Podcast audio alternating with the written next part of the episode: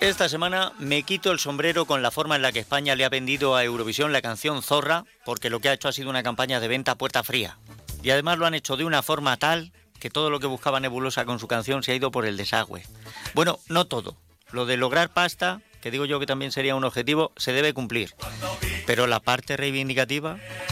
La canción Zorra pretende denunciar que a la mujer que sale, que se divierte por la noche, que es libre de vivir, rápidamente se le aplica el descalificativo de zorra. Que por tampoco se insulte a una persona es injusto, incluso desmedido. Además, todavía hay un agravante mayor, que el hombre que es un zorro también lo es por vivir. O incluso por ser muy vivo, es listo, pícaro, sagaz. Habría que hacer un análisis en profundidad de esto, pero a grandes rasgos a uno le da la sociedad connotaciones positivas y a la otra negativas.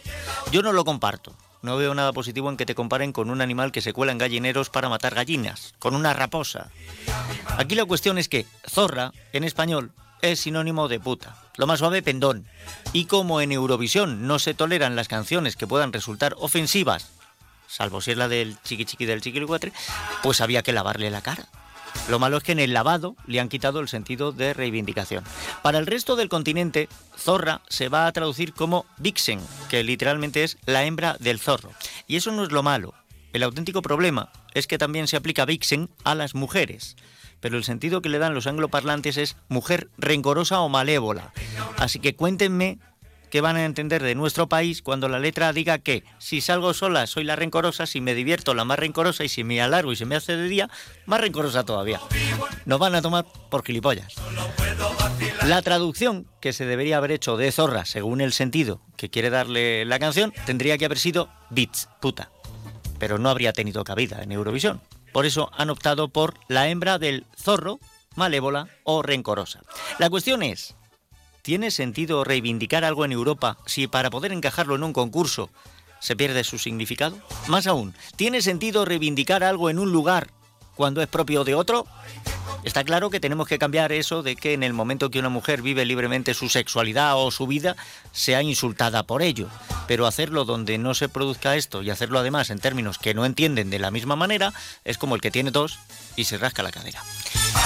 Quizá lo de dejar que la gente elija la canción que nos represente en Eurovisión sigue siendo un error. Creo que ya había quedado claro en otras ocasiones. Es más, a mí me parece un error participar en Eurovisión porque no concibo ir a un concurso musical en el que se miden las relaciones políticas, sociales y comerciales entre países como si eso hiciera que una canción fuera mejor o peor. Y estando las cosas como están, quizá hubiera sido más acertado enviar a Zapato Veloz con el tractor amarillo.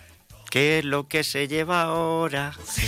Somos un país de chiste, de pandereta, de traca, pero la mascleta gusta en Valencia, no en Bruselas, ni en Berlín, ni en París, ni en Roma, ni en Oslo. Y encima no hay quien nos entienda, porque no nos entendemos ni nosotros. Queremos que el adjetivo descalificativo zorra deje de aplicarse a la mujer. Quizá deberíamos cambiar su sentido para que fuera similar al que se emplea con el hombre y referirlo a una mujer lista, pícara, sagaz, pero sabemos que eso no pasa de la noche a la mañana, que sería una cuestión de trabajarlo, porque el lenguaje evoluciona lentamente en base a sus usos y costumbres. Si yo dijera que María Jesús Montero es una ministra muy zorra por cómo habla de sus rivales políticos o por cómo retuerce los argumentos para defender a su jefe mientras ridiculiza al resto, me caerían palos de todos los colores porque nadie entendería que la llamo pícara. Si dijera que Yolanda Díaz ha sido muy zorra a la hora de afianzar su amistad con el Papa o en lo ocurrido con el desalojo de los diputados de Podemos de las oficinas del Congreso, nadie entendería que la llamo lista y también me caería una paliza digital de buen tamaño. Y sin embargo, sí nos hemos empeñado en doblar el género a la hora de hablar en inclusivo o que usar ellos, ellas y ellas es positivo para lograr una sociedad más igualitaria. Esto te lo razonan diciendo que a base de usarlo nos irá sonando mejor, pero lo otro no. Es más, estoy seguro de que poner zorra como símil de lista, de pícara o de sagaz sí sería aceptado y usado por los y las miembros del gobierno, amén de sus socios, para referirse a Isabel Díaz Ayuso, diciendo que de esta forma alcanza la igualdad. Pero la igualdad dividida, es decir, igualdad si el lenguaje cambia o no.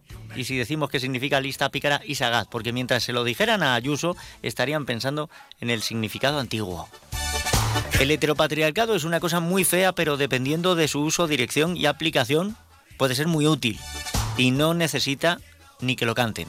Ahora, cuidado en qué sentido. dices qué cosa o se le hará una zorrera. Zorrera, habitación en que hay mucho humo producido dentro de ella, que si no lo especifico...